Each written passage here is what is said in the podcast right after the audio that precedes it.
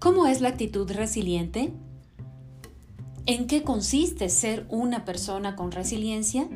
De acuerdo con el neurólogo y psiquiatra Boris Cyrulnik, las actitudes resilientes tienen que ver con lo siguiente, la capacidad para conocer los límites que tiene una persona y conocer aquello en lo que destaca para potenciarlo.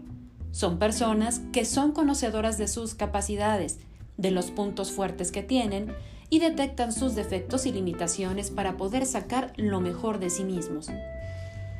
La tendencia a crear algo creativo y aprender de ello. No rendirse ante cualquier adversidad. Si una crisis sucede, intentar quedarse con la parte positiva para seguir hacia adelante. Asumir la responsabilidad de nuestros actos y emociones, pero teniendo en cuenta que no podemos controlar todo lo que pasa en la vida.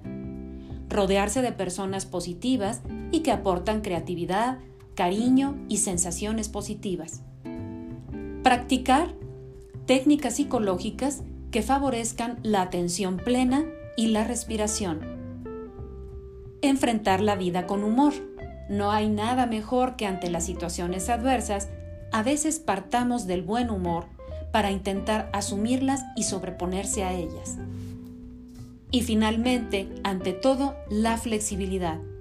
La vida genera cambios y es ahí cuando una persona resiliente se adapta a ellos, sin rigidez y atendiendo a que todo puede ocurrir y que lo importante es mantener la actitud. Y recuerda que la ENCIT te acompaña.